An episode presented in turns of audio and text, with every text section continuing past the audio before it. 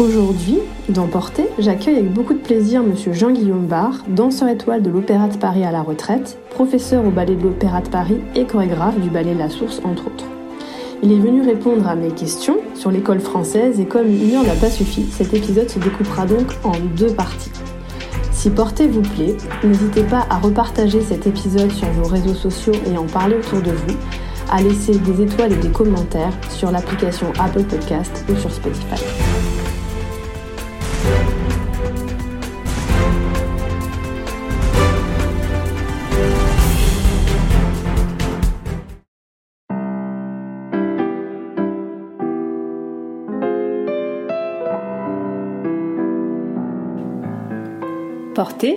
C'est un podcast sur la danse qui ouvre la porte à une communauté d'individus au parcours très différents, mais qui tous, chacun à leur manière, sont entrés dans le mouvement.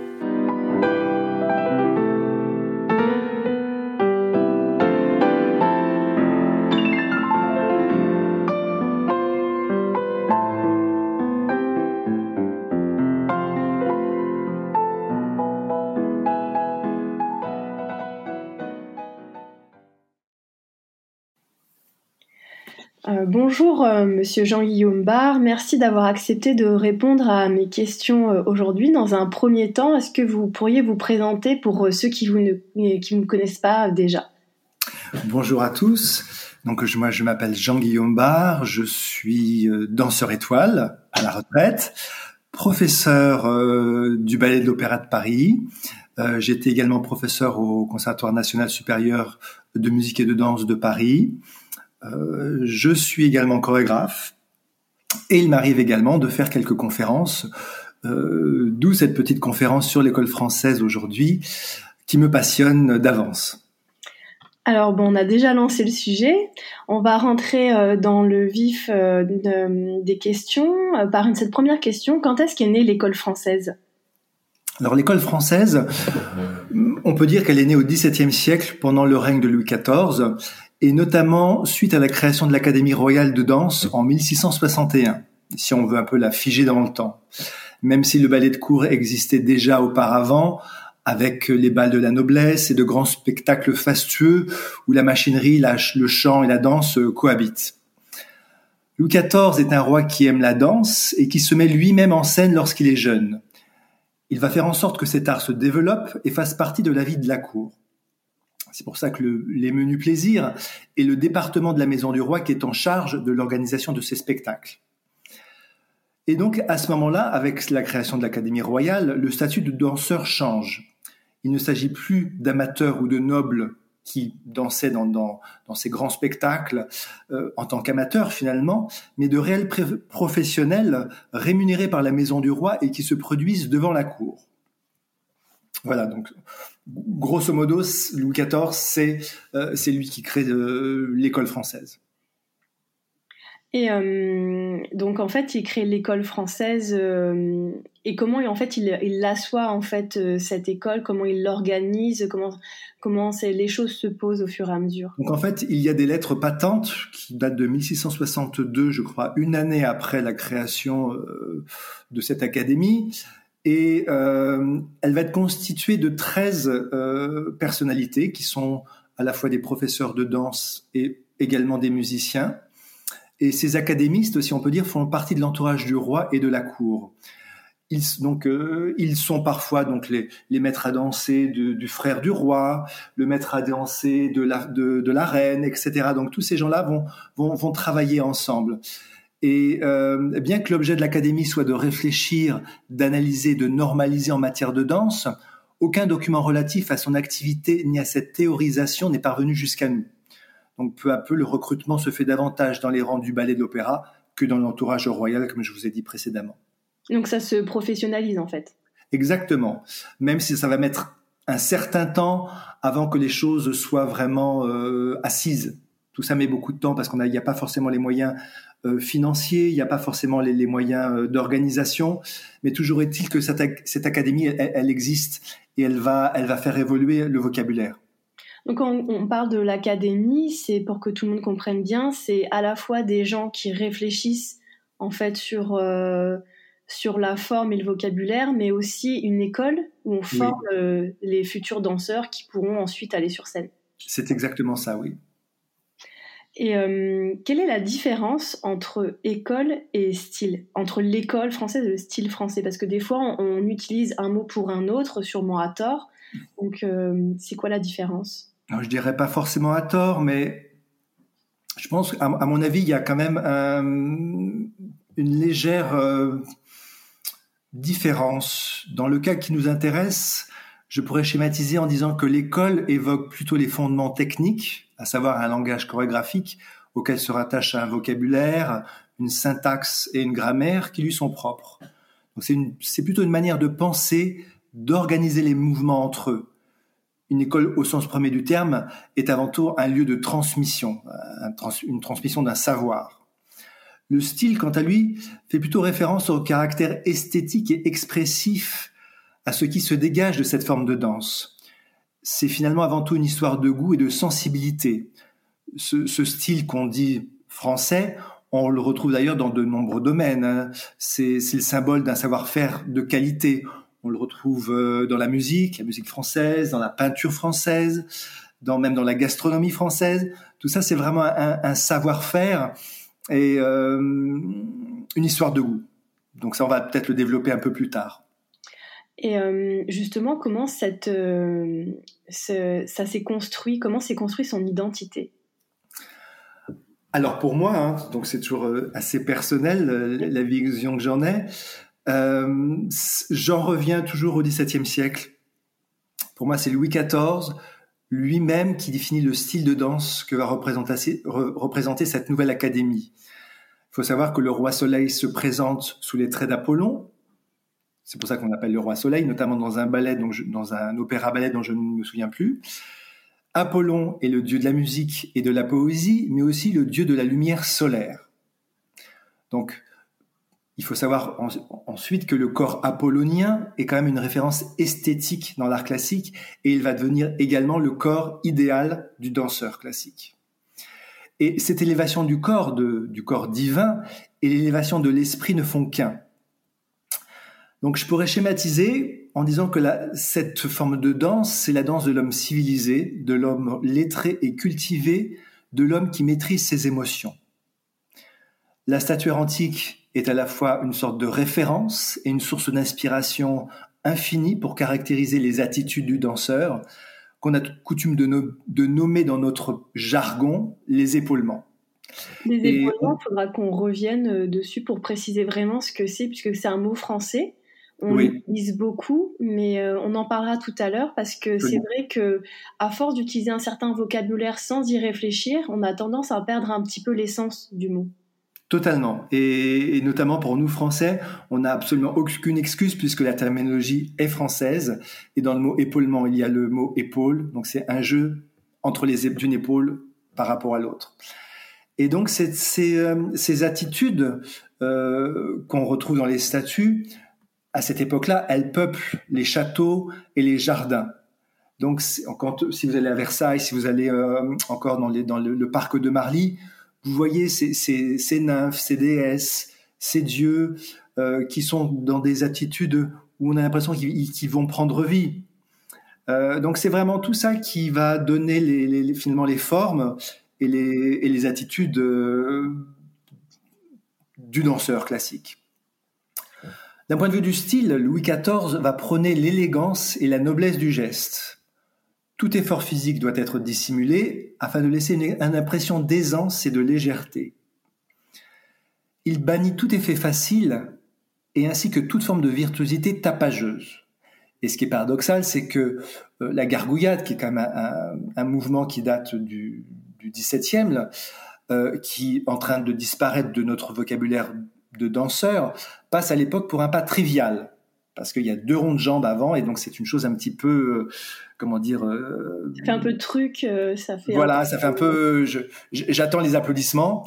Et ça déjà c'était assez mal vu à l'époque. C'est-à-dire qu'il n'y avait pas, il y avait, c'était pas valorisé de mettre, enfin, tout ce qui est morceaux de bravoure, des choses comme ça dans la danse française, c'était pas bien vu. Pas du tout, pas du tout. Euh, tous les éléments de danse, de, bravoure vont venir de l'école italienne. l'école française est quand même vouée à une sorte de bon goût, de maîtrise, de contrôle, euh, et qui, pour moi, perdure encore aujourd'hui quelque part. Et, euh, donc, d'un point de vue du contenu, purement du contenu, c'est encore Louis XIV donc, qui va charger ses maîtres à danser, dont je parlais tout à l'heure, ces 13 académistes, de créer véritablement un vocabulaire et donc une, terminologie. Ces maîtres à danser partent aux quatre coins de l'hexagone pour observer et recueillir des pas. Et ils puisent notamment dans les danses traditionnelles de chaque région afin de développer un lexique chorégraphique. Par exemple, moi, il m'a été donné de, voir des danses provençales, et j'étais fasciné de voir qu'on a des six sols, six sons coupés assemblés, des jetés, des pas d'école, de petits allegro, qu'on retrouve ensuite dans la classe de danse classique. Pareil dans les danses basses. C'est déjà, euh, c'est issu de la culture populaire en fait. Absolument, c'est du folklore, c'est traditionnel et, et, et c'est pas finalement, on va les emprunter euh, parce qu'on va pas les créer de, de toutes pièces, ils existent déjà. C'est la même chose avec les danses basques. Si vous voyez des danses traditionnelles basques, il y a énormément de petites batteries. Les, les, les pieds s'enchevêtrent, pardon. Et ces, ces entrechats et autres assemblées battues vont aussi euh, faire partie du vocabulaire euh, de la danse classique. C'est-à-dire qu'en France, il y avait déjà un terreau assez riche, en fait, qui était propice à l'éclosion euh, bah, de, de, cette école française. Absolument. Tout existait. Même moi, il m'a été donné de voir des, des, des classes de folklore à l'école de danse il y a quelques années.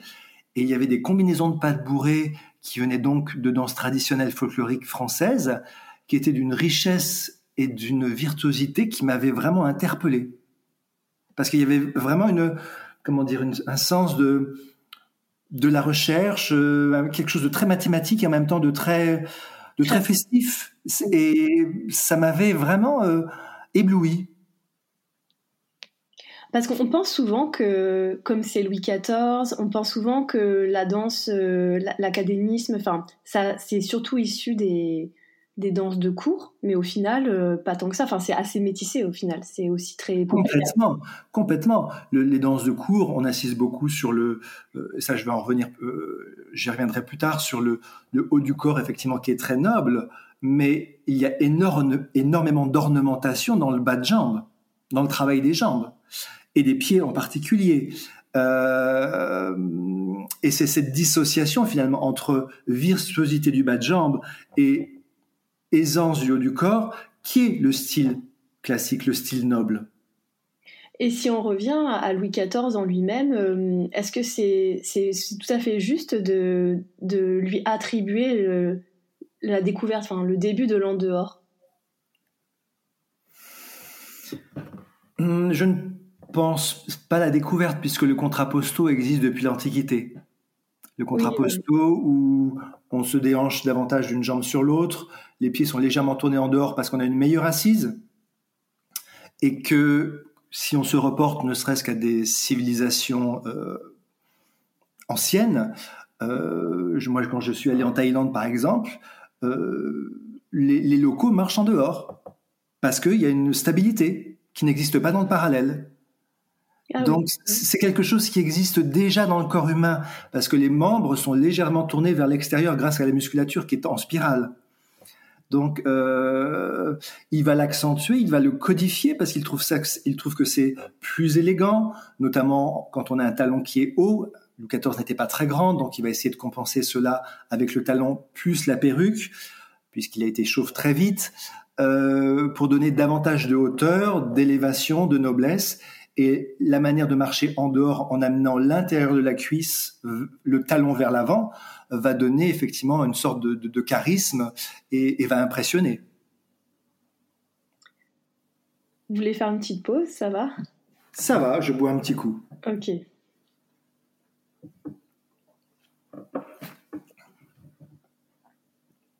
C'est bon pour moi.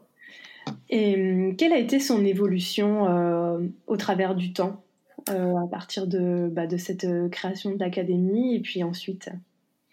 Alors, c'est une évolution qui est, euh, qui est longue, qui est assez difficile à, à suivre, parce qu'effectivement, donc on, avec, on a des maîtres à danser au XVIIe et début du XVIIIe qui s'appellent Pierre Beauchamp, Louis Pécourt, Raoul Feuillet, et qui vont nous laisser des traités de danse, qui sont des, finalement des instantanés d'une époque, et sur lesquels beaucoup de chercheurs ont, travaillé. Mais après Louis XIV, il faut avouer que les monarques qui, suivent ne sont pas très intéressés par la danse. Mais malgré tout, l'Académie royale continue son œuvre et son évolution.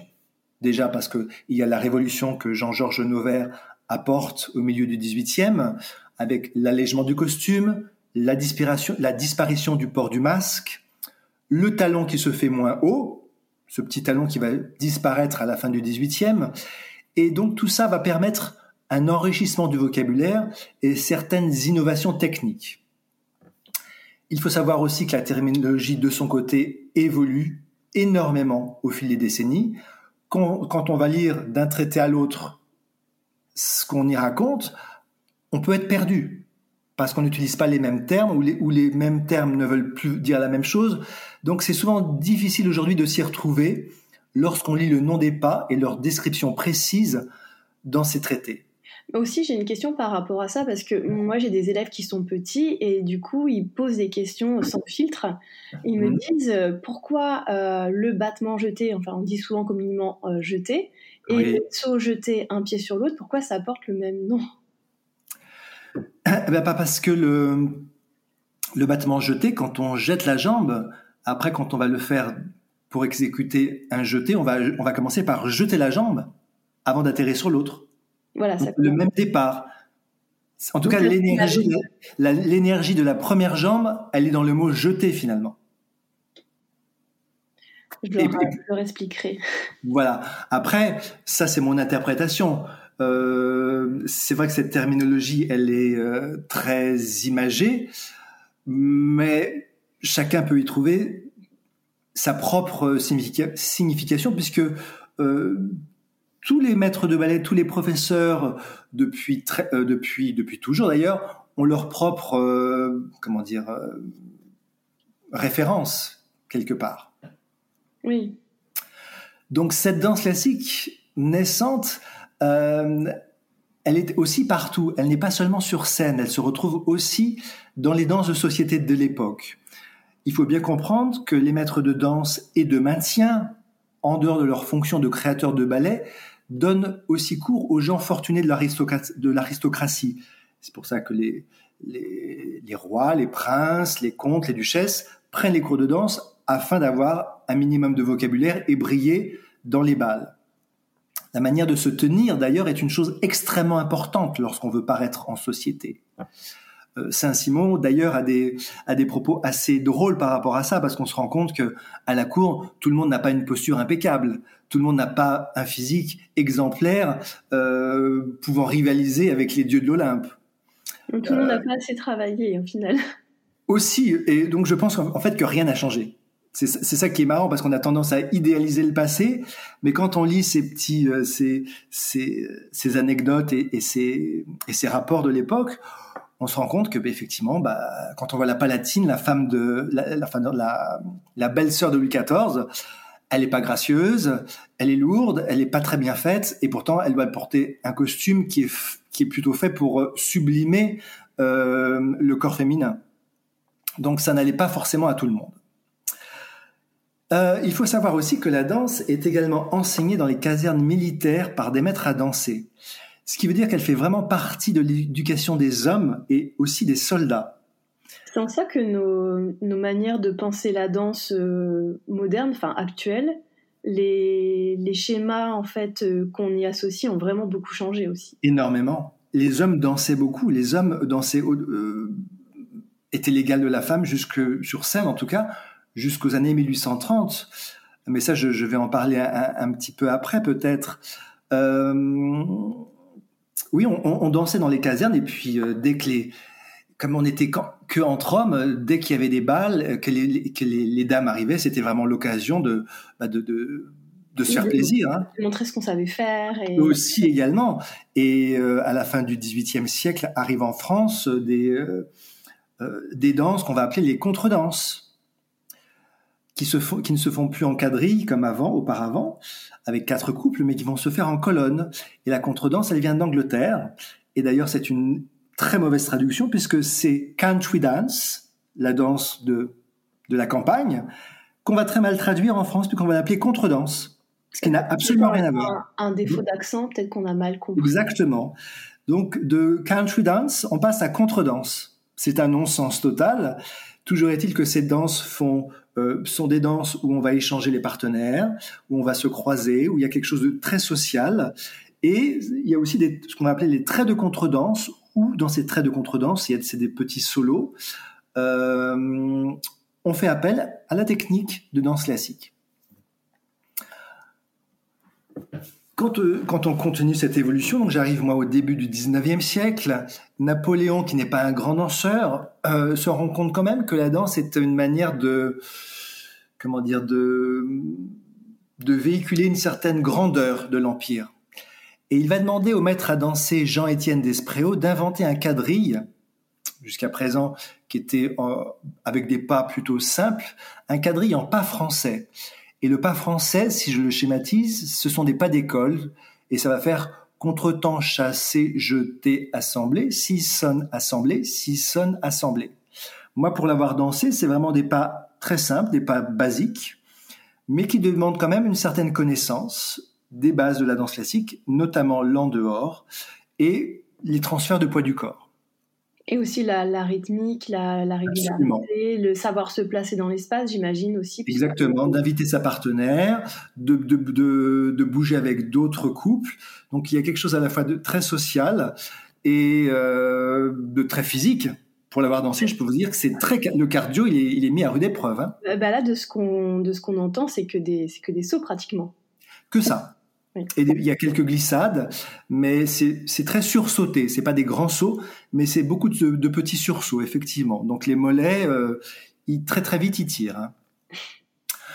Donc, cette école de danse de l'académie, euh, elle va rencontrer très rapidement des problèmes de recrutement. Donc ça, c'est un, point que j'ai découvert assez récemment, puisque j'ai eu accès à une thèse d'Emmanuel Delattre, qui est une chercheuse et qui a fait un travail énorme sur l'école de danse de l'opéra. Et donc, non seulement des problèmes de recrutement, mais également des problèmes financiers. Parce qu'il faut savoir qu'à l'époque, les enfants courent le cachet dans les théâtres pour subvenir aux besoins de leur famille. Les gens qui dansent, ce sont des gens pauvres. Ce ne sont pas, les professionnels ne sont pas forcément des gens de la noblesse. Oui, ça s'est terminé euh, depuis un certain temps. Ça C'est ça. Avec la Révolution, tout ça commence à, s'épuiser. Et puis il y a beaucoup de théâtre à Paris, euh, beaucoup beaucoup de théâtre où il y a beaucoup de danse dedans. Donc les enfants sont employés et on a l'école de danse a du mal à les fidéliser parce qu'on bah un jour ils sont là puis le lendemain ils sont pas là parce qu'il faut qu'ils aillent danser ou répéter avec euh, dans tel théâtre. Et malgré toutes ces difficultés l'enseignement reste de qualité et il perdure malgré les crises politiques et sociales qui vont échelonner ce 19e siècle. Jusqu'en 1830, pardon, l'homme est l'égal de la femme sur scène. Quelqu'un comme Auguste Vestris, par exemple, euh, dont on parle encore un petit peu euh, à l'heure actuelle, reste associé à cet âge d'or de la danse française. D'ailleurs, c'est intéressant de, voir que l'école de Bournonville, comme on a tendance à l'isoler, est un instantané de l'école française de cette époque. Il faut savoir qu'Auguste Bournonville fait ses études à Paris à la fin des années 1820, mais il n'obtient pas de contrat à l'Opéra de Paris. C'est pourquoi il part rejoindre son père à Copenhague et il fonde le ballet danois et la grande tradition danoise. En, somme, c'était une chance qu'il soit pas pris. Quelque part, oui. Pour la postérité, absolument. Mm. Un ballet comme Conservatoire, par exemple, contient euh, une scène de danse, de classe, de classe de danse, dure à peu près 20-25 minutes. C'est une scène purement dansée. Et cette scène nous renseigne sur le contenu chorégraphique de l'école française au tournant, au tournant des années 1830. Et ça nous donne donc un aperçu très précis des exercices et du type de virtuosité en vigueur à l'époque. Bournonville nous a laissé d'ailleurs un autre témoignage encore antérieur à 1830. Il s'agit d'un pas qui était un pas de deux introduit dans l'opéra euh, La Vestale de Spontini, qui est créé à l'Opéra de Paris en 1807 dans une chorégraphie de Pierre Gardel, qui est à ce moment-là le, chorégraphe et le maître de ballet phare de l'Empire. Et ça s'appelle Le Pas de la Vestale. Il existe d'ailleurs un, film qu'on peut visionner sur YouTube où on voit que l'homme et la femme dansent en miroir, font exactement les mêmes pas, et ce sont beaucoup d'exercices de contrôle. Euh, donc ça commence par une partie lente, un adage, et ensuite les choses s'animent pour aller sur une forme de virtuosité du bas de jambe. Et c'est là aussi, encore une fois, un instantané de ce qu'était l'école française au début du 19e siècle. On, arrive ensuite au ballet romantique. Donc tout le monde a entendu parler du ballet romantique puisque la Sylphie des Giselles reste encore très ancrée dans le répertoire de ballet d'aujourd'hui. Mais avec le ballet romantique, l'homme est relégué, au second plan. D'ailleurs, euh, Théophile Gautier écrit qu'il est dégoûtant de voir un homme suer et s'agiter sur scène. Malgré ça, quelques vedettes masculines parviennent à briller et à maintenir finalement la technique de ballet masculine euh, dans, tout ce qu'elle a d'essentiel et de, magnifique. Quand on regarde la vivandière de Saint-Léon, euh, c'est finalement un, bon exemple de ce qu'était la technique masculine à l'époque. Et en fait, euh, cette, ce, ce, basculement euh, par rapport à la danse masculine. Ça, on peut vraiment, euh, ça a été euh, daté à partir de cette époque-là. En fait, ça, on le traîne encore un petit peu aujourd'hui dans les, les stéréotypes, les clichés qui sont parfois véhiculés dans, bah dans pas, pour, pas forcément dans ce public de connaisseurs, des ballettomanes, ceux qui pratiquent, mais plus dans un peu la population générale. Ah oui, complètement. Ah oui, de manière générale, c'est un garçon c'est fait pour le foot, une fille c'est fait pour la danse. Et, et ça va pas plus loin.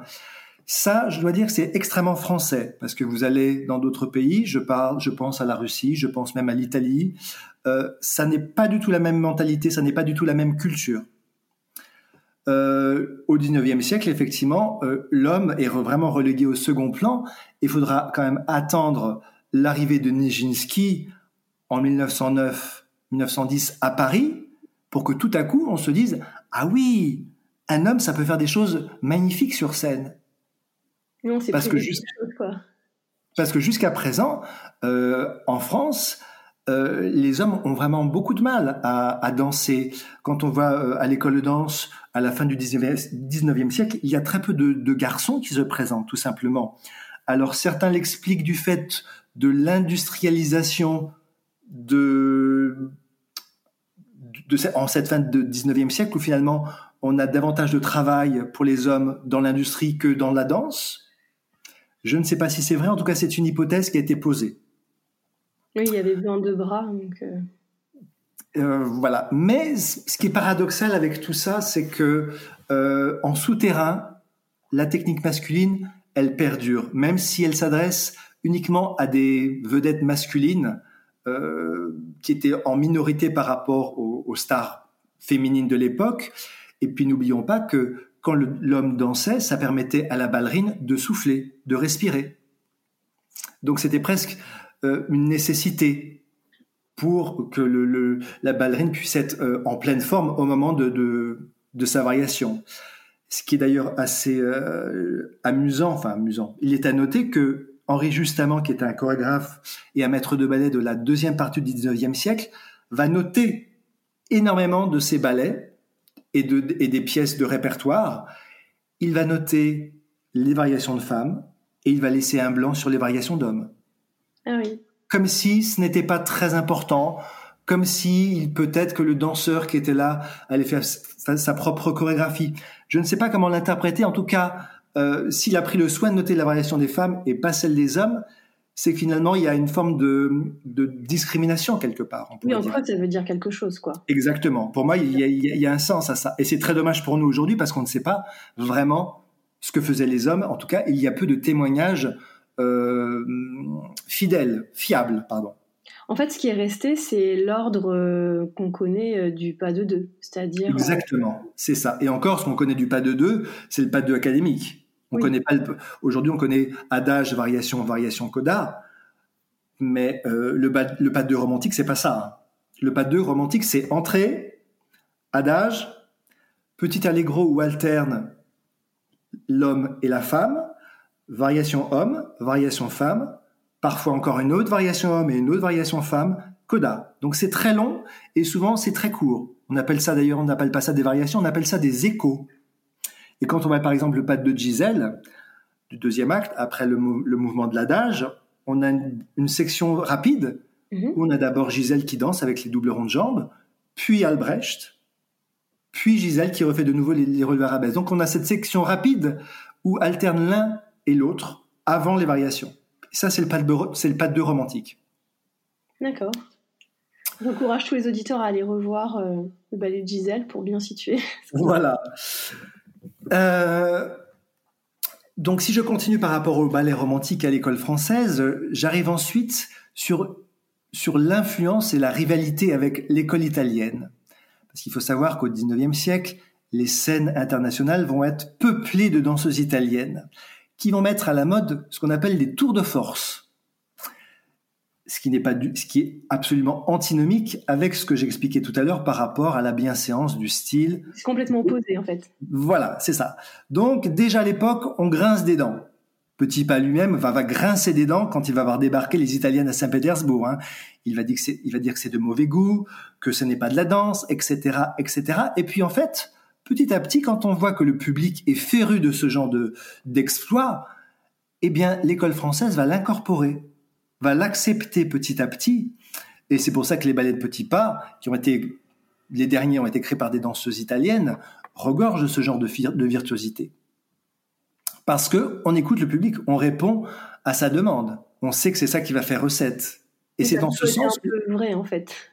Ah, pardon? Ça a toujours été un peu vrai au fond. Euh. Ah oui, absolument. Moi, je pense que les choses effectivement se, se répètent. Euh, il y a une forme de, de continuité. Après, l'école française se les approprie, mais peut-être avec une manière de faire qui est beaucoup moins ébouriffante. Par exemple, on a dans la terminologie, on a les fouettes à l'italienne, on a les, les manèges à l'italienne, on a les pirouettes à l'italienne. Ça veut dire beaucoup de choses. Oui, ça, ça c'est un, peu d'histoire qui reste dans la terminologie en fait. Exactement. Ce sont des, pour moi, ce sont des innovations qui, est qui sont devenus un enrichissement du vocabulaire de l'école française. Parce que ce style français, finalement, il est souvent jugé correct et sérieux. Et c'est ce qui explique pourquoi, à la fin du 19e siècle notamment, on a de très bonnes danseuses françaises qui s'appellent Léontine Beaugrand ou Julia Soubra. Certes, ces noms ne disent plus rien à personne, mais ce sont des danseuses qui vont avoir énormément de mal à s'imposer et qui seront toujours deuxième distribution, mise de côté en tout cas, parce que c'est les danseuses italiennes qui prennent toujours d'assaut les scènes européennes et russes. Et ces Italiens, ils vont également faire évoluer la pointe. Euh, on sait que la pointe, elle naît à peu près autour des années 1820. Euh, c'est un chausson de demi-pointe. On va monter qui va être brodé au bout pour essayer d'éviter d'avoir trop mal. Donc, euh, on va se tenir sur la pointe essentiellement par la force, par la musculature de la voûte plantaire. Et d'ailleurs, on ne dit pas sur la pointe, mais on dit sur l'orteil. Mmh.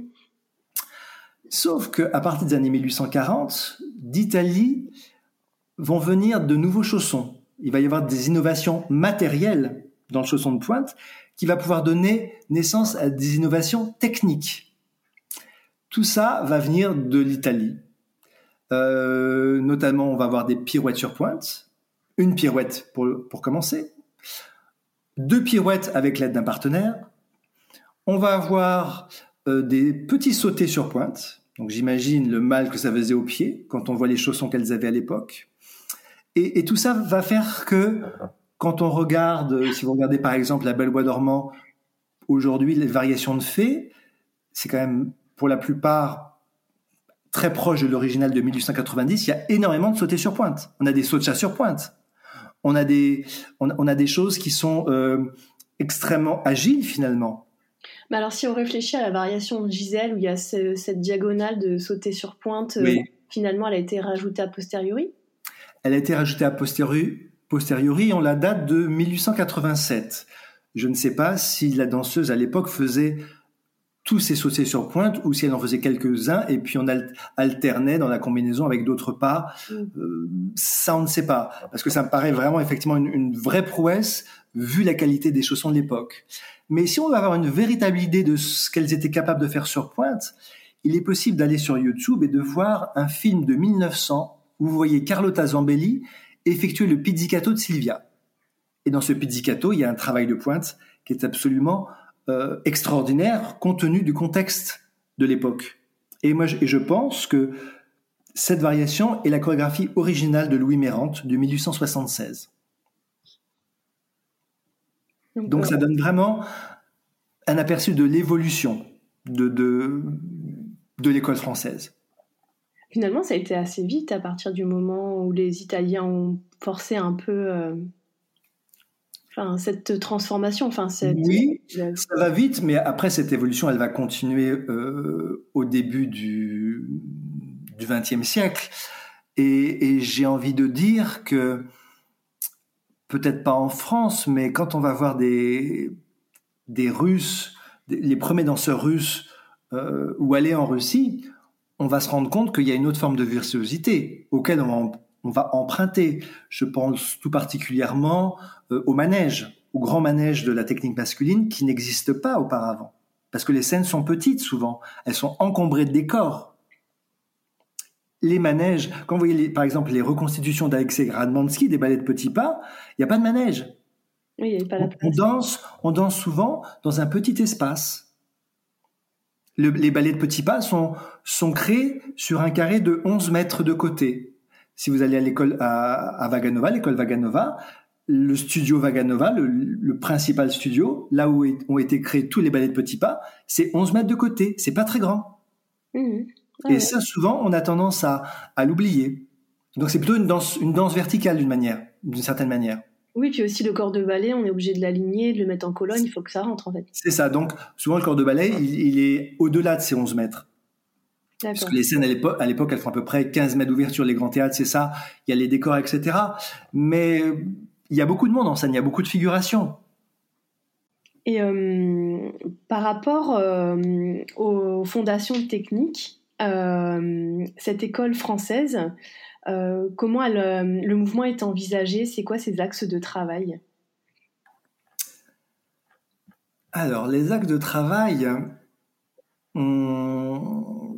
pour moi, c'est toujours difficile de répondre à finalement à, ce que c'est cette école française pour moi parce que j'en viens et je me suis rendu compte de sa spécificité finalement au travers de, mes voyages et en découvrant d'autres écoles. J'ai travaillé avec euh, des professeurs russes, avec des professeurs américains, et, donc j'ai pu voir un petit peu ce qui était différent. Par comparaison. Donc, voilà, par comparaison en fait. Donc en ce qui concerne le style, euh, donc comme je disais, c'est Louis XIV qui va définir l'identité de, de, de, cette belle danse. Hein, c'est la noblesse et l'élégance, une forme de clarté, de transparence la maîtrise et la précision. Et comment ça se traduit concrètement euh, dans les corps? Dans les corps, alors euh, tout commence ce style par la posture et le maintien. Hein, comme je disais tout à l'heure, ce sont des maîtres à danser et de maintien. Donc les épaules elles sont basses, la nuque est longue, pas de cambrure excessive afin d'amener l'en dehors par la rotation externe des têtes de fémur. Il ne s'agit pas d'un endeur excessif, et ça je tiens le, le souligner, puisqu'il respecte l'ouverture des hanches de chacun. Donc c'est pour ça que les secondes sont très légèrement devant, afin notamment d'amener le, le petit allegro et la petite batterie. Contrairement au système russe, où la jambe doit être absolument sur le côté. Parce qu'il est plus compliqué en fait de battre euh, quand on a les jambes pas, enfin que les jambes elles sont en arrière en fait. Ah, c'est impossible parce qu'on n'est pas connecté avec son centre de, gravité et c'est ce que je constate quand je j'enseigne à d'autres écoles, c'est qu'ils ont énormément de mal avec ce genre de d'exercice de rapidité parce que euh, les jambes elles sont pas placées au bon endroit par rapport euh, à la ceinture abdominale. Mmh, c'est ça. Ouais. Et donc déjà entre la posture et le maintien, on a cette élégance et la noblesse du style. Après, au niveau des bras, on a des bras qui sont dans, un, dans le champ de vision, jamais derrière la cage thoracique. On a les bras en préparation, qu'on retrouve d'ailleurs chez Bournonville, les bras bas. On a les bras en première, qui sont à peu près au niveau du nombril et pas plus haut. Ce qu'on trouve d'ailleurs chez Vaganova avec des bras qui sont plus hauts que le nombril. les bras en seconde sont sous la ligne d'épaule. Les bras en cinquième, qu'on appelle aussi en couronne, sont au-dessus du nez et le plat de la main est, vers, vers le spectateur. On ne montre pas la paume des mains. Et c'est ça qui va finalement conditionner le placement de l'omoplate. Donc on a vraiment une structure des bras et du dos qui sont liés. Et Pierre Lacotte, euh, d'ailleurs, disait que son maître Gustave Ricot, qui a été un des grands maîtres français pour les hommes entre 1930 et 1960, donnait cette image aux enfants que le, le buste, c'était le tronc de l'arbre, les bras étaient les branches, et que les mains étaient les feuilles. Ce qui fait qu'on comprenait vraiment où était la structure, que le corps, que le buste était finalement la structure, et qu'en découlaient les bras et les mains. Que tout était lié en fait. Exactement. Et je trouve que c'est une image qui est intéressante pour des petits. Le mouvement des jambes, quant à lui, est conduit par le bout des pieds et non par et non pas, par toute la jambe. Et ça, c'est très important. le danseur. Est-ce que vous pourriez expliquer euh, de façon plus euh, pour ceux qui, qui comprennent pas vraiment un petit peu moins, enfin, comment vous pourriez expliquer euh, que ça soit conduit par le bout des pieds? Ben, C'est-à-dire que quand, par exemple, si je, je suis en, dans une position, le cinquième position où les pieds sont enchevêtré, même en première position. Quand je lance la jambe, je vais pas lancer la jambe par la jambe ou par la cuisse, je vais la conduire par l'extrémité de la jambe. Ça donne une longueur au mouvement en fait. Pardon ça donne une longueur au mouvement en fait. Exactement, ça va donner une amplitude au mouvement et surtout ça va permettre de ne pas développer une musculature extérieure pour ne pas avoir un muscle qui va être euh, euh, asphyxié. Rond quoi. Et ce qui va permettre aussi, donc c'est vraiment un leitmotiv de travailler par le bout des pieds, ça va permettre d'aller vite. Comment dire Je pourrais aussi expliquer euh, si vous faites du point de croix, si vous faites un canevas ou, du crochet ou, de la couture tout simplement, euh, vous n'allez pas bloquer tout votre bras.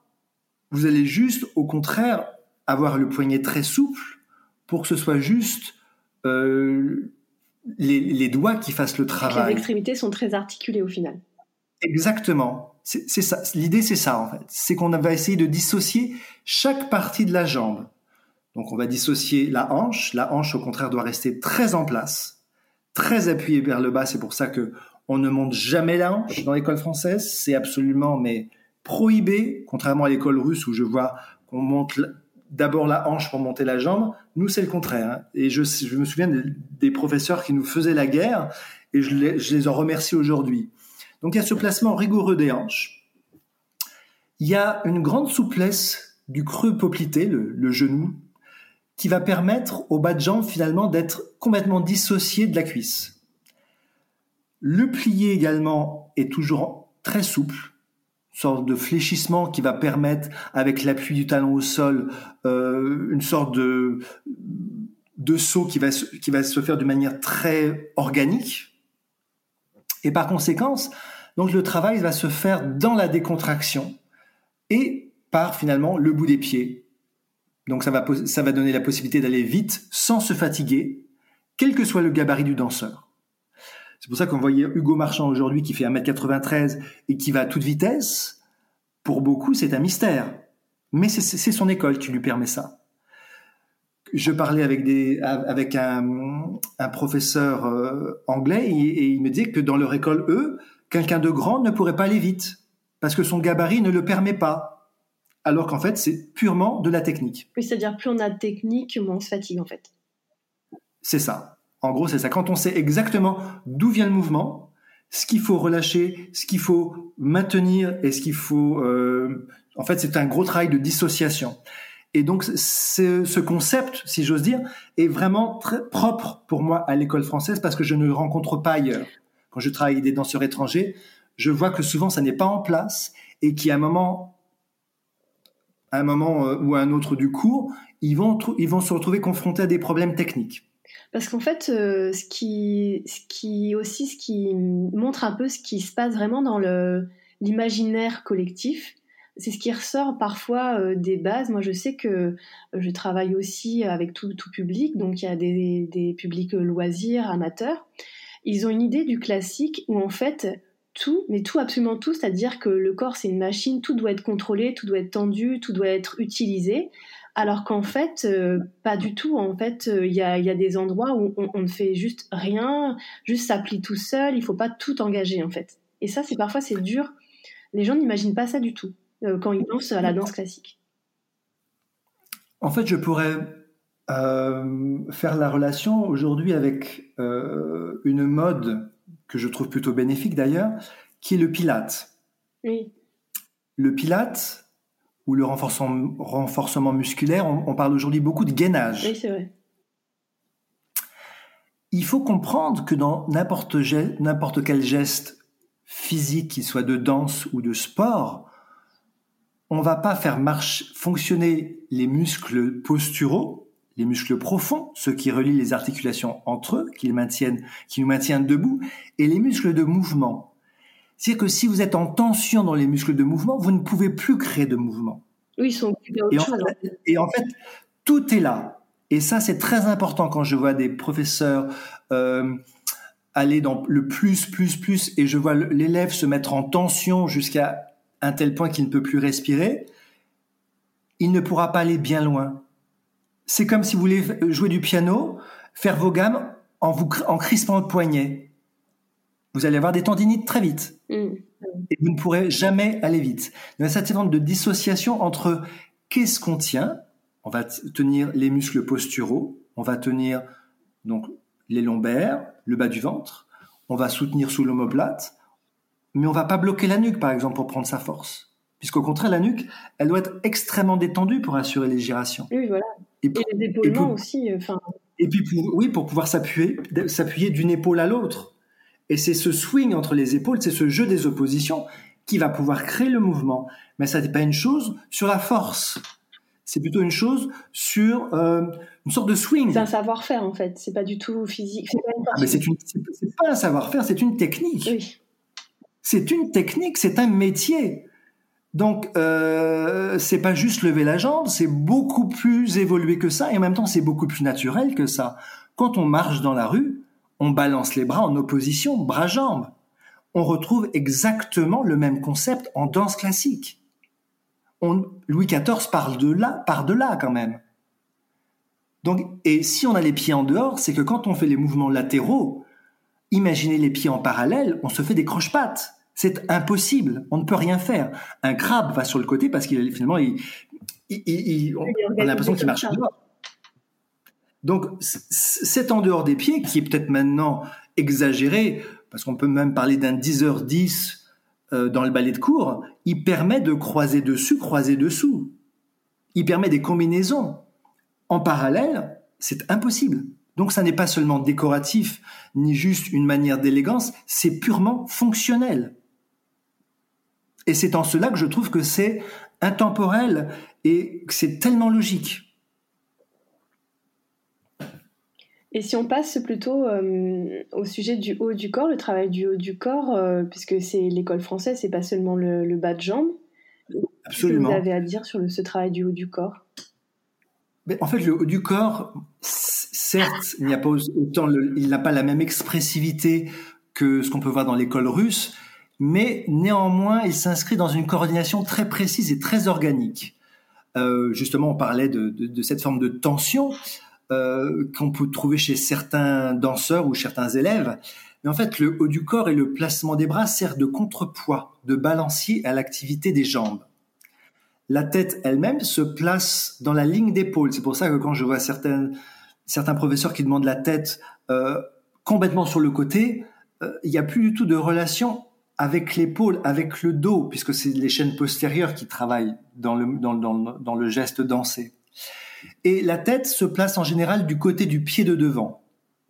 Ça, c'est une règle euh, absolue quelque part dans l'école française, à quelques exceptions près, notamment quand on fait des brisés en avant.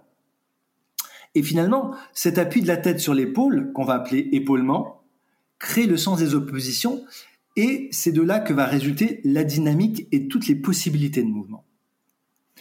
Pour certains enchaînements de petits allegro et de pointes, aussi, je voudrais insister là-dessus, euh, le haut du corps se, se positionne au-dessus des hanches. C'est comme s'il surplombait les jambes.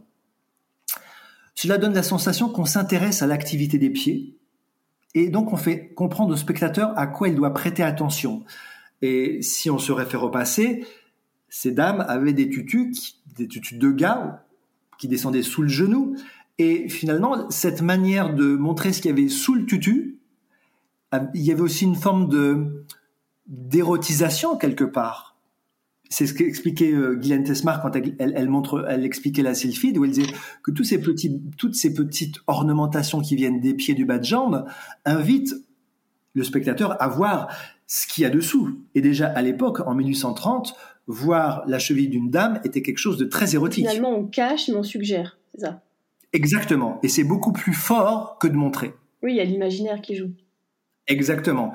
C'est pour ça qu'aujourd'hui, quand je vois les hyper-extensions et des, des danseuses en tutu qui passent leur temps à montrer leurs culottes, je suis très choqué parce que je, je pense, pour moi, ce n'est pas ça la danse classique. Une danseuse montre ses jambes, elle ne montre pas son entrejambe. Et la différence, elle est signifiante. Et donc cette, donc cette, cette position du buste vers l'avant, c'est donc l'héritage de l'époque romantique et post-romantique, et ça donne l'impression d'une conversation avec le public, comme si la danse s'adressait à, chacun des spectateurs. Euh, vous, vous, pouvez voir donc le film avec Zambelli, où on a vraiment l'impression qu'elle nous parle, qu'elle s'adresse à nous directement. Mais vous pouvez le voir aussi avec des, des films beaucoup plus récents. Je pense notamment à Noël Pontois, Guylaine Tesmar et Monique Loudière, qui sont pour moi des danseuses françaises très emblématiques, mhm. Où il y a ce détachement du haut du corps, avec cette expressivité où finalement il y a une forme de distance par rapport à l'effort et une véritable virtuosité de ce qui se passe sous le tutu. Et je me souviens même de ce que disait Christiane Vossard quand elle faisait référence à Zambelli, qui était son professeur. À la fin des pirouettes, quand on finissait en, on finissait en quatrième, elle disait c'est comme si tu jettes ton bouquet de fleurs au public. Ah ce qui veut dire que les bras sont en avant, les paumes de main sont vers le public. C'est, c'est, on offre quelque chose. C'est un présent. C'est la même chose pour les ports de bras aussi finalement qu'on accompagne avec la tête. Exactement. Si on veut dire bonjour à quelqu'un, on va lui dire, on va lui dire bonjour en le regardant. On va pas faire, euh, un signe de la main et regarder à l'opposé en fait. Exactement. Donc il y, a une forme d'expressivité qui est liée à la gestuelle. La supination de l'épaule finalement amène la paume de main comme une offrande avec le regard qui accompagne cette offrande. Et donc on a l'impression que le geste devient expressif, tout simplement. Ça n'est pas une gymnastique, on est bien au-delà de la gymnastique. Il y a une autre caractéristique euh, qui est la musicalité de l'école française. Comme dans les danses traditionnelles et folkloriques, l'accent est quasiment systématiquement en bas. On pourrait donner des exemples de pas pour que les gens y visualisent bien? Euh, Par exemple, euh, qu'est-ce que je peux dire si je frappe dans ma main, je vais faire euh, glissade, jeté, pas de bourré, saut de chat. Et la fin du mot, c'est l'arrivée du saut. Donc on est ici. Donc l'accent est toujours en bas. C'est plutôt la danse française est plutôt une danse qui sursaute, qui est une danse terre à terre, ce que j'ai envie de dire. Et ça va mettre d'autant plus en valeur les plus rares moments où l'accent est en l'air. Et ça arrive par exemple, ça arrive dans quel pas euh? Par exemple, bah, je sais pas, je vais faire. Euh, deux échappés, l'accent en bas sur pointe par exemple, échapper, échapper, retirer l'accent en haut. Voilà, ça le met en valeur le En haut, papa, et en bas, et en bas, et en haut. C'est très simple, mais on va pas être systématiquement en haut, en bas, en haut, en bas, en parce qu'au bout d'un moment, ça devient ennuyeux et répétitif. Et finalement, l'école française, elle donne cette possibilité d'avoir des, des jeux de rythme. Et des surprises en fait. Et de dynamique, effectivement, pour créer des surprises. Donc les moments où ils sont où on est en haut, c'est peut-être plus rare, mais ils sont d'autant plus, d'autant plus signifiants. Mm. Aujourd'hui, vous voyez tout le monde qui est en train d'ouvrir les jambes, tout est en haut, tout est en haut, et on a l'impression que c'est une sorte de gymnastique et que la rythmique, le swing, le, côté un peu, comment dire, excitant, il a tendance à disparaître. Oui, c'est vrai. Parce qu'il y a d'infinies possibilités rythmiques. Et c'est ça qui est, qui est, qui est plutôt euh, jouissif, non seulement pour le, le, danseur, mais aussi pour le spectateur. Oui, c'est varié, c'est ça. Très varié. Moi, je trouve que la danse française est une école qui, avec un vocabulaire extrêmement diversifié, il n'y a pas le petit allegro, il n'y a pas que la petite batterie, il y a aussi les grands sauts, il y a aussi myriade de pirouettes. Euh, il y a vraiment une, une variété, une diversité, moi, qui me, qui continue à, m'éblouir. Mm. c'est vrai. Ce qui, euh, je pourrais encore parler de la codification des épaulements, qui est très spécifique et très imagée. Donc, on va avoir les quatrièmes devant et les quatrièmes derrière. Dans la quatrième de base, on est, c'est quand on a les deux pieds en dehors avec un espace entre chaque pied, l'un derrière l'autre. Et donc, de là va naître le, la position devant et la position derrière. La position derrière qu'on va maintenant un peu schématiser en appelant arabesque, sauf que c'est une erreur puisque l'arabesque est déclinée avec un certain port de bras, alors que quand la jambe est derrière et que le bras est à la seconde, c'est une quatrième derrière. Et pareil si c'est couronne alors Pardon? C'est pareil si c'est couronne alors Quatrième derrière, bras voilà, couronne. c'est ça. C'est ça. Après les arabesques, l'arabesque, c'est c'est né avec l'époque romantique, c'est la fuite du corps vers l'avant. Et pour éviter cette chute, on place les bras en avant pour essayer de suspendre cette, ce moment d'immobilisation en l'air. Mhm. Donc la quatrième devant, elle va pouvoir être ce qu'on va appeler ouvert ou effacé, puisqu'on va effacer l'épaule de la jambe qu'on présente, ou croisé. On va montrer une croix, on va former une croix avec les deux jambes, donc on change de direction. Idem avec la quatrième derrière. Soit elle, va être ouverte, ce qu'on peut appeler aussi également première arabesque, ou deuxième arabesque si le bras est croisé, ça c'est un peu du jargon, ou quatrième derrière, croisé, troisième arabesque. C'est un jargon qui reste abordable quand même normalement. Bon, parce que c'est un jargon qui reste, qui est imagé. Mm. Sur les secondes, alors la terminologie française parle de seconde épaulée, parce qu'on va avancer l'épaule de la jambe qui travaille, qui est en l'air, et de seconde effacer quand on va effacer l'épaule de la jambe qui travaille. Donc ça, c'est le jargon français. On va trouver le mot écarté également, mais le mot écarté, je crois, vient de l'école russe. Écarté en avant pour épauler, écarté en arrière pour effacer. Pour moi, le mot écarté finalement ne veut pas dire grand-chose d'un point de vue euh, du sens en, français. Je préfère de loin épauler, effacer. Et donc ce, ce jeu des épaulements, quand on rebondit d'un épaulement vers un autre, qui va créer le mouvement et donne d'infinies possibilités de volume. Parce qu'il y a plein de combinaisons possibles en fait. Ah oui, par rapport avec tout ce qu'on a expliqué, c'est c'est la technique de ballet sacré du et Balanchine notamment va va réutiliser ça. Ces, ces épaulements, on les retrouve dans toutes les écoles, quoi qu'il en soit, mais pas forcément avec les mêmes terminologies. Je pourrais encore disserter sur euh, sur l'école française en en parlant de certaines caractéristiques techniques, notamment par rapport à la barre. Donc la barre, c'est le début du cours de danse, c'est le, le quotidien du danseur, puisque c'est le moyen de se préparer, de s'échauffer.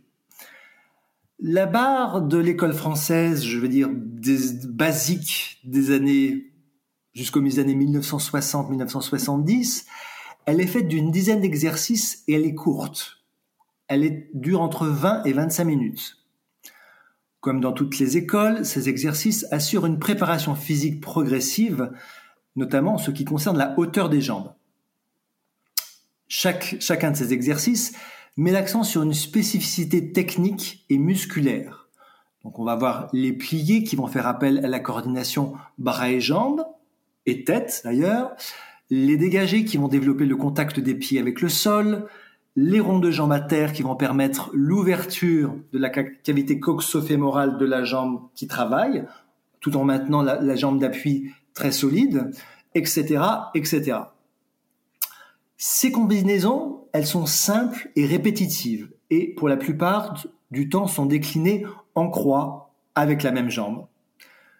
L'exercice peut se terminer avec un assouplissement ou un équilibre. Elles se font en dehors, puis en dedans, à plat, puis sur demi-pointe. Donc on est vraiment dans une gymnastique du corps, associée malgré tout à des ports de bras qui déjà vont, vont brancher toute la matrice artistique. La barre se termine systématiquement avec un grand exercice d'assouplissement et de détente qui est la jambe sur la, sur la barre, suivi du pied dans la main et du grand écart. Aujourd'hui, ça n'est plus du tout exclusif. Parfois, c'est un, un, exercice qu'on zappe parce qu'il est long et qu'on perd du temps dans le déroulé du cours. Oui, parce que maintenant, le, danseur, il s'étire à côté, donc... Euh... C'est ça, c'est ça. Et je trouve ça très dommage parce que euh, avec la jambe sur la barre, on travaille plein d'autres choses et surtout on est obligé d'être très strict sur le placement des, des hanches. Aujourd'hui, on ce que j'appelle on se tire le jambon, les hanches sont dans n'importe quel sens. Moi, je le vois tous les jours, ça me fait beaucoup de peine. Euh, c'est ça, on est souvent dans une sorte d'assouplissement, en, dans une dynamique qui est passive, alors que la jambe sur la barre, elle permet quand même d'avoir euh, un mouvement, donc une respiration. Il faut noter que les battements fondus ne font pas partie de la barre traditionnelle de l'école française. Elles sont remplacées par un exercice de frapper. L'ajout des battements fondus euh, est finalement assez récent. Et je pense que ça vient de l'école russe. Ah oui, ça je savais pas. Ça date de quand à peu près? Alors je, je, ne sais pas trop parce que euh, moi j'en faisais avec Monsieur Meyer mais c'était pas des vrais des vrais exercices de battement fondu et c'est lui hein, qui me qui me disait non non le fondu n'est pas dans l'école française on fait des frappés d'accord voilà alors que le fondu est quand même un exercice intéressant parce que il y a une sorte de puissance oui ça prépare au saut aussi c'est ça mais je pense que le, fondu peut être inclus dans, dans l'exercice de développer ou d'adage oui. au lieu de partir d'une cinquième on commence avec fondu coup de pied puis développé mm. Le, le, le, milieu reprend, lui, succinctement les exercices de la barre, toujours en les déclinant par famille et en développant le sens de l'espace grâce au changement d'épaulement et de direction. On a, des, par exemple, des dégagés par quart de tour, des ronds de jambes par quart de tour, pour effectivement avoir d'autres de repères avec l'espace, puisqu'on a passé déjà 25 minutes accroché à une barre. Oui. Tous ces exercices se font, se déclinent en descendant, puis en remontant. Alors qu'est-ce que ça veut dire en descendant et en remontant? Il faut savoir que euh, on danse depuis le XVIIe siècle et même avant dans des théâtrales italiennes pour décupler euh, l'idée de perspective sur scène, la scène est en pente. Mmh. Et donc, quand on part du pied de derrière, on va descendre la pente. Et quand on va partir du pied de devant, je, parle, je pense à des assemblées, mmh. on va remonter la pente. C'est pour ça que on dit en descendant et en remontant. Et si on donne un exemple euh, qui existe toujours, par exemple le Palais Garnier, euh, la scène, elle est, elle est en pente. Voilà, tous ces, tous ces vieux théâtres à l'italienne qui ont été créés euh, au 19e siècle sont en Et pente. pourquoi ça s'est aplati, vous savez? Pourquoi les scènes, au final, elles ne sont pas restées... Euh... Je pense que c'est sans doute pour des raisons pratiques. Euh, je ne sais pas trop. Ça, je dois dire on que c'est... On va se renseigner il faudrait se renseigner, mais c'est vrai au XXe siècle, en tout cas dans la deuxième partie du XXe siècle, toutes les scènes sont plates. Alors est-ce que parce que on veut des plateaux tournants, euh, on veut des plateaux qui descendent et qui remontent euh, Je ne sais pas. Toujours est-il que au XIXe siècle et bien avant, on a quand même des systèmes de machinerie qui viennent des dessous. C'est très élaboré. C'est extrêmement complexe on a des costières, on a des, on a des rails sur scène qui permettent euh, des, des, au décor d'aller vite en place. Donc, ce qui, ce qui, nous fait penser que pour le danseur, c'est pas c'est pas évident de danser sur ce genre de plancher. Non, et puis aussi de s'adapter. Si maintenant il y a des scènes qui sont penchées, d'autres qui le sont pas, il faut tout le temps euh, se réajuster. C'est ça. Ça, je, je, dois dire que pour euh, des danseurs, je parle par exemple, c'est vrai que Royal Ballet au Covent Garden, la scène est plate. Pourtant, c'est un vieux théâtre. Mmh. Et dès qu'ils sont sur une pente, ces danseurs-là se sentent en danger, alors que euh, souvent pour les danseurs aguerris à la pente, c'est plus facile de danser sur une pente. Sauf pour les manèges, parce qu'il faut remonter la, la pente ah oui. et il faut redescendre la pente. Oui, et là, il faut gérer vraiment euh, l'énergie qui, qui, qui, est créée de, de, de cette pente qu'il faut remonter et qu'on peut descendre. Et quand on descend une pente, il faut, il faut mettre le frein, hein. sinon on, on tombe dans la fosse. Ouais. Mais sinon, on a l'impression de s'asseoir sur la pente, puisque le corps n'est plus à 90 degrés par rapport au sol, mais au contraire, il va plutôt s'asseoir sur l'arrière. Quand je dis s'asseoir, je mets des guillemets entre. Oui. Voilà. Donc le milieu, il va commencer toujours dans la, dans la classe française de jusqu'aux années 60 par un grand exercice de port de bras pour travailler la souplesse du buste et on, il va décliner ce, travail de, souplesse dans plusieurs positions. En cinquième position, en pointé quatrième croisé ou quatrième ouvert et en grand fondu. Et ensuite, on va passer sur l'exercice de dégagé au sol, puis l'exercice de battement jeté, les exercices de rond de jambe, et ensuite on arrive à l'adage. L'adage qui est quand même un moment névralgique du cours, puisque c'est un adage à l'époque qui est long. Il commence très souvent par un grand plié en cinquième pour vérifier l'axe et la ligne d'aplomb. Et ça pardonne pas. Voilà. Donc c'est vraiment une histoire de... C'est pire, peut-être. Le, le, grand plié. Quatrième. C'est difficile et d'ailleurs il y a certains professeurs qui le qui ne le mettent pas dans leur cours parce qu'il n'a pas lieu d'être. La quatrième, c'est finalement une position de transition qui est surtout là pour les pirouettes. Mais l'équilibre en quatrième, grand plié, il est, il est peut-être moins utile à mon avis que le, grand plié en cinquième. On est vraiment sur le fil d'aplomb, vraiment au milieu de, de, de soi-même. Et puis après, on a, on a, les, les, on a forcément les petits sauts, euh, le petit allegro, la petite batterie, les grands sauts.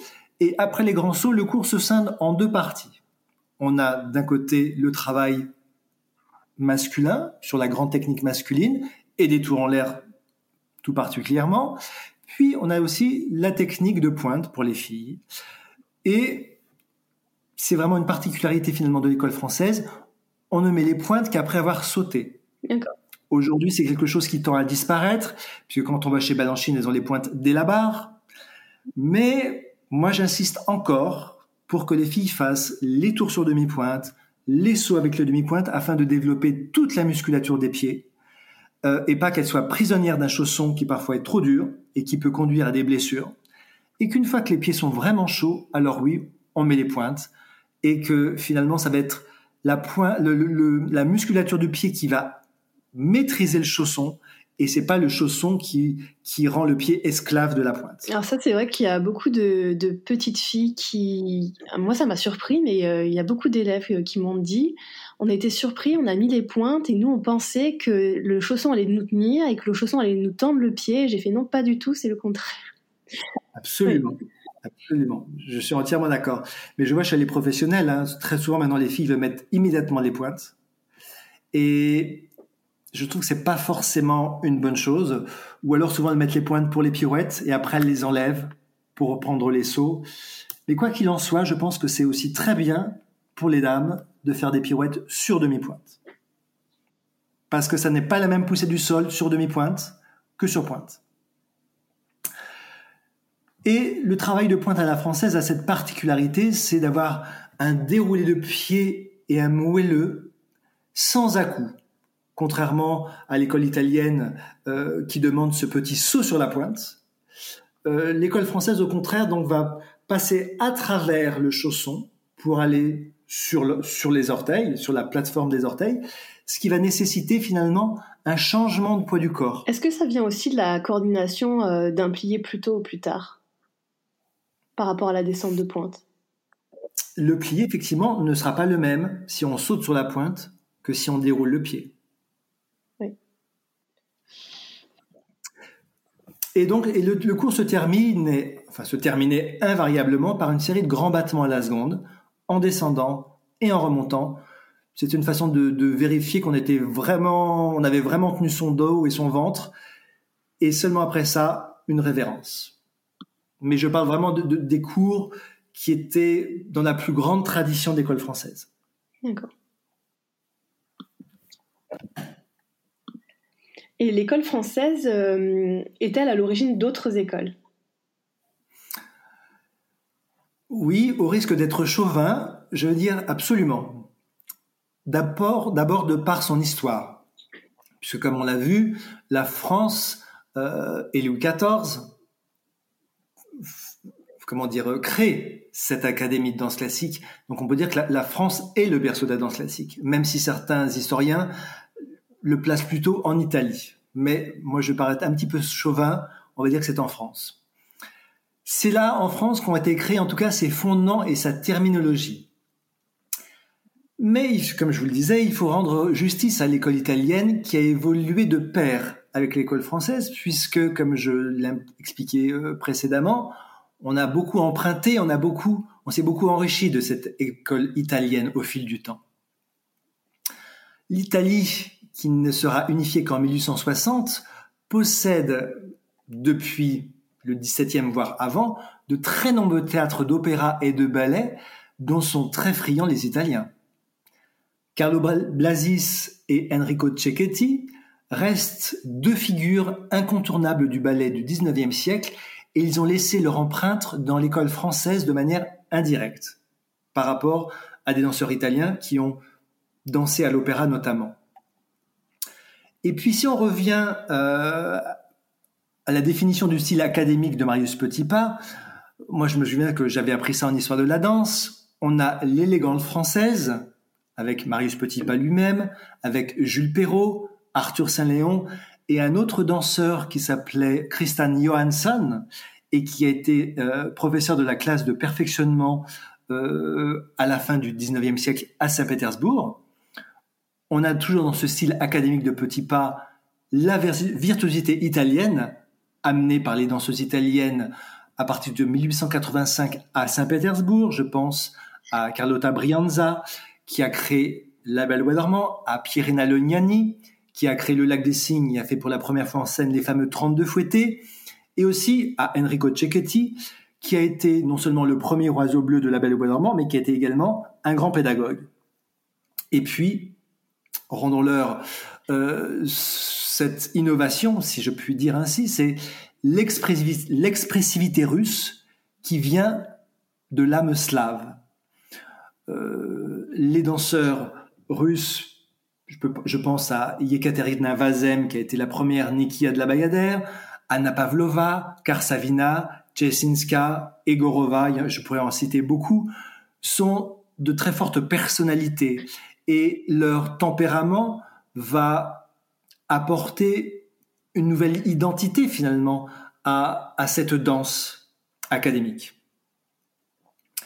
Et bien que Vaganova, qui était euh, une danseuse de cette époque-là et donc qui a dansé dans ce style académique et d'une certaine manière redéfini l'école russe avec sa méthode, à sa terminologie, euh, parce qu'elle devait absolument faire table rase du style académique qui était synonyme de pouvoir impérial, elle conserve néanmoins certains termes qui ont disparu chez nous, comme le pas de poisson ou le pas de zéphyr. Quand je suis allé récemment en Russie, j'ai entendu ces mots-là. Et ça m'a interpellé parce que je n'avais jamais entendu ça. pas de poisson. C'est le en arrière, c'est ça? Alors ça, c'est le temps de poisson. Ah, ok. Le temps de poisson, c'est une, une grande sissonne cambrée. On envoie les jambes en arrière et on, on, on a l'impression de, de, dessiner un arc en, en, l'air. Alors le pas de poisson, c'est qu'il se prend en appel sur une jambe en arabesque ouverte et c'est comme si on voulait faire un temps de flèche en arrière. D'accord. Ça pourrait s'appeler poser, briser, voler, sauf qu'il n'est pas battu. C'est juste un poser, jeté en avant avec la jambe allongée en arrière. Le pas de zéphyr, qu'on trouve notamment dans une variation du corsaire, euh, c'est un ballotté enveloppé où on se retrouve avec les deux pieds joints, les deux genoux pliés comme un saut à la Cecchetti, et on finit sur une jambe en arabesque. Ah oui, oui, la variation euh, avec il y a toute une diagonale. Exactement. Et ça s'appelle le pas de zéphyr. Et j'étais stupéfait d'entendre ça parce que je trouve ça très joli et ça sonne tellement français. Je me dis, forcément, ça a dû nous appartenir à un moment ou à un autre et puis on l'a perdu. C'est sûr. Et donc, quant à la terminologie de l'école française, je voudrais juste préciser que c'est bien celle-ci qui était utilisée en Russie avant la révolution bolchevique de 1917. De nombreux danseurs russes comme Olga Preobrazenska, Lyubov Egorova et bien d'autres émigrent à Paris pour fuir la Révolution dans les années 1920 et ouvrent leurs cours de danse afin de subvenir à leurs besoins. Or, tous les danseurs français ayant travaillé avec ces, gloires de, l'école russe, je pense particulièrement à Pierre Lacotte ou même à euh, Eteri Bagava, elles ont été, euh, comment dire, on leur a enseigné le vocabulaire de l'école française. Alors des témoins euh, directs du fait que finalement la France euh, avait une grande influence là-bas. Absolument, puisque c'est Petit Pas qui a renforcé les bases. Donc tous ces, Russes qui viennent à Paris dans les années 1930, ils utilisent la terminologie qu'on connaît nous. Et pourquoi cette terminologie qui est en français, euh, elle a été reprise dans le monde entier? Parce qu'à la limite, enfin, on aurait pu traduire, enfin je sais pas, peut-être. Tout simplement parce que les maîtres à danser français ont déferlé dans toutes les cours européennes à partir du XVIIIe siècle. Il faut savoir que la France était alors le phare culturel de l'Europe avec sa suprématie en matière de culture, de mode et de raffinement. Tout ce qui venait de France et tout particulièrement de Paris était synonyme de qualité, de bon goût, d'élégance et de savoir-vivre. Donc les danses de société qu'on exécutait lors des balles à la cour de France, on les retrouvait identique dans toutes les cours européennes, à quelques petites différences près peut-être. Et aussi, des fois, cette terminologie, en fait, euh, on retrouve des inexactitudes. Et euh, justement, à propos de ces inexactitudes, qu'est-ce que vous pourriez dire?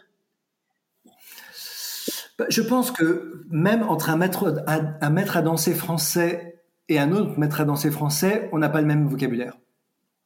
La terminologie, elle n'est pas unique puisqu'elle évolue euh, d'une région à l'autre, d'un théâtre à l'autre. Il y a vraiment une sorte de porosité entre les régions.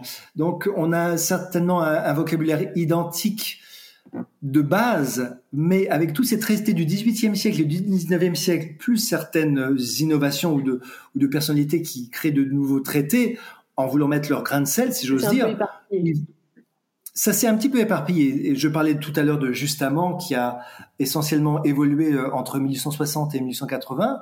Henri Justement, euh, on se rend compte que dans sa prose, euh, c'est très difficile de, décrypter ce qu'il veut dire. La terminologie, elle n'est pas toujours claire hein, pour moi quand je, lis ce qu'il écrit. J'ai beaucoup de mal. par exemple, il y a des professeurs qui disent chasser pour un temps lié au final. Oui. Alors que. chasser, chasser, c'est chiquetti. D'accord. C'est l'école anglaise. Parce que l'école anglaise a énormément emprunté, parce que c'est lui qui, a, quand il a fui la Russie, il est parti s'installer en Angleterre, et c'est lui qui a posé les, les, bases de l'école euh, anglaise, qui d'ailleurs a, qui, qui, a disparu totalement. Mais le poser chasser, le, le chasser n'est euh, pas forcément un saut alors. Pas forcément un saut, oui, mais c'est pour moi effectivement c'est une mauvaise compréhension. Voilà. Parce que chasser, chasser, c'est une jambe chasse l'autre. Voilà, c'est ça. Là, chasser pour faire un temps lié. L'image n'est pas la bonne, en fait. Et eh ben, exactement. Et puis l'image n'est pas la bonne. Et j'ai une question qui est assez personnelle parce que enfin, depuis que je suis petite, j'entends deux versions et je, bah, du coup, je ne sais pas à laquelle, euh, à quel sein me vouer en fait.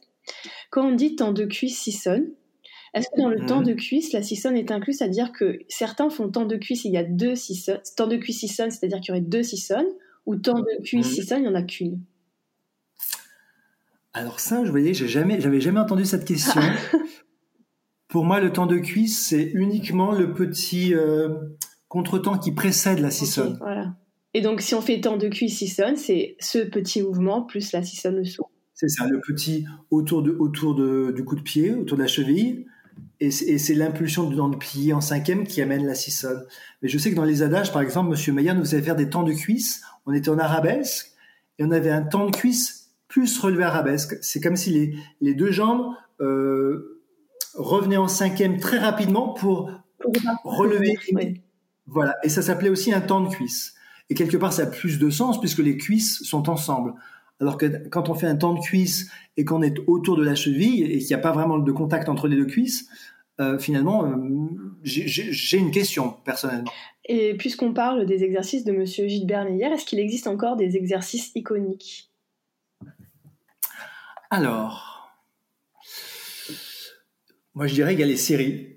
Les séries, on en faisait beaucoup à l'école de danse. C'est euh, ces embellis qui qui dans, la, cette tradition faisait faire beaucoup de séries, donc des séries de port de bras, des séries de ronds de jambes. Moi, j'ai fait beaucoup de séries de pas de bourré avec Daniel Franck, qui était un élève de Zambelli. Des pas de bourré dessus dessus, des pas de bourré dessous dessous, dessous dessus, des pas de bourré dessus dessous en tournant, des pas de bourré bateau. Donc euh, la combinaison, elle, elle durait euh, au moins deux minutes, mais on déclinait finalement toute notre euh, une sorte de conjugaison du pas de bourré. Voilà, toute la famille, on, les faisait le mardi, je crois. Donc il y, avait des les pirouettes suivies en cinquième, euh, des pirouettes suivies, pirouette en dedans, fini quatrième, pirouette en dehors, fini quatrième, et hop, on repart à gauche pour développer effectivement le sens des oppositions et puis de savoir tourner à droite et à gauche sans qu'il y ait aucun problème. Les séries d'entrechats. Moi, je me souviens qu'on faisait entrechat 3, entrechat 4, entrechat 5, entrechat 6.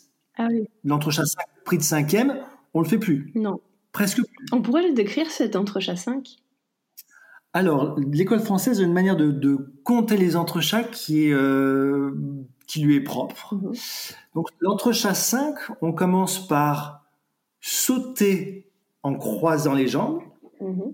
donc en envoyant les pointes de pied vers l'intérieur, et ensuite on exécute un entrechat 4, c'est-à-dire qu'on va ouvrir battre derrière, rouvrir et plier en récupérant la position initiale. Donc c'est très compliqué à visualiser en, juste en parlant comme ça. J'imagine nos auditeurs en train de bouger les mains pour essayer de comprendre. Après, quand on dit entre chat 3, par exemple, on va faire le 1, le saut, la batterie va être vers l'intérieur. Donc on va croiser les pieds vers l'intérieur. Ça va être le 1. Le 2, on va ouvrir les jambes c'est notre 2. Et le 3, on va retomber dans notre cinquième, mais avec l'autre pied devant. Donc on aura fait 1, 2, 3. Le 4, l'entrechat 4, on va commencer en allant vers l'extérieur. 1, le 2, on va croiser en, échangeant les pieds. Le 3, on va réouvrir. Et le 4, on va atterrir dans la même position initiale. Et si on parle des brisés télimaques, euh, parce que c'est pareil, c'est euh, alors, les brisés télémaques, effectivement, c'est un exercice iconique de l'école française euh, qui date apparemment de la fin du XVIIIe siècle, mais qui aurait même été à l'origine fait euh, à la fin du XVIIe siècle. Donc, c'est un mouvement en, trois temps lents, un mouvement de saut où on a un brisé en avant, un entrechat 3, un entrechat 3 de volée, un assemblé battu en remontant dans la diagonale arrière, et la même chose entre chat 3, entre chat 3 de volée, et on change de direction, c'est-à-dire qu'on va s'adresser à chaque diagonale en revenant systématiquement sur un point d'ancrage. Et donc c'est vraiment un exercice iconique de l'école française qui est pas très difficile, mais qui euh, fait son petit effet, je dois dire, et qu'on trouvait dans un ballet qui s'appelait Télémaque Anaxos, je crois, qui date de 1790 et qui est de Pierre Gardel. Et ce qui est étonnant, c'est quand Pierre Lacotte se rend en Russie pour la première fois à la fin des années 1970, il entend dans un studio la musique exacte des brisés télémaques. Il rentre dans le studio et il voit les élèves exécuter le brisé télémaque que lui avait appris à l'école de danse quand il était enfant. Donc c'est quand même extrêmement troublant de voir que malgré la révolution soviétique, cette forme de, de lignage avec l'école française existe encore. ça a perduré. Mais on a gardé des bonnes choses au fait, c'est ça. Oui, on peut dire ça. Mais les les télémaques, moi je les ai faits euh, en 1984, je crois, en démonstration mais ils étaient perdus. Beaucoup de professeurs n'étaient pas d'accord sur la manière de faire les brisés télémaques. Est-ce qu'on continue à faire des brisés télémaques à l'école de l'Opéra et à l'Opéra de Paris? À l'Opéra, dans la compagnie, il m'est arrivé de le donner de temps en temps, mais pas beaucoup. Et euh, à l'école, je ne sais pas. Parce qu'en somme, si on veut qu'un pas perdure, il faut l'enseigner à la génération Absolument, je suis entièrement d'accord. Je crains qu'il soit en passe de disparaître parce que tout simplement parce que certains professeurs ne le connaissent pas. Mm. C'est facile d'oublier quand vous. Moi, je l'ai fait à l'école de danse. On a fait pendant trois semaines et puis après on l'a oublié parce que c'était juste pour les démonstrations. Mais qui encore s'en souvient Moi, je, comme je, ça m'a toujours passionné, euh, je m'en suis souvenu, mais ça n'a pas été simple. Hein. Et puis il y avait un exercice iconique qui était souvent une punition, ah les, les, changements de pied fondus. Ah oui. Qu'on ne fait plus. Donc c'est-à-dire que vous faites un changement de pied et puis vous, vous finissez en grand plié cinquième et puis vous repartez de là. Oui, mais maintenant on peut plus punir personne. Non, ça c'est vrai, mais donc en même temps, quand je dis c'était une punition, les, les, les, enfants le vivaient comme tel. Mais quand vous parlez à Claude Bessy, c'était son quotidien quand elle était élève. Et c'était un exercice qui était là pour donner de la force. Même si je pense que ça peut être un exercice très dangereux, parce que justement, on peut contourner euh, ce manque de force en allant chercher la force dans les reins. Et voilà, et ou en, en chutant, où les, où les pieds chutent sur les chevilles. Euh, donc voilà. Mais ça pouvait devenir une punition quand on n'avait pas, on s'était trompé ou quand on n'était pas attentif. On était bon pour ce 16 changements de pied fondus, quand c'était pas 32. D'accord. Nous voici arrivés à la fin de cette euh, première partie. Si vous voulez euh, écouter la suite, euh, je vous invite à attendre la sortie de l'épisode suivant sur l'école française où vous aurez la fin de cet entretien si riche et si complet.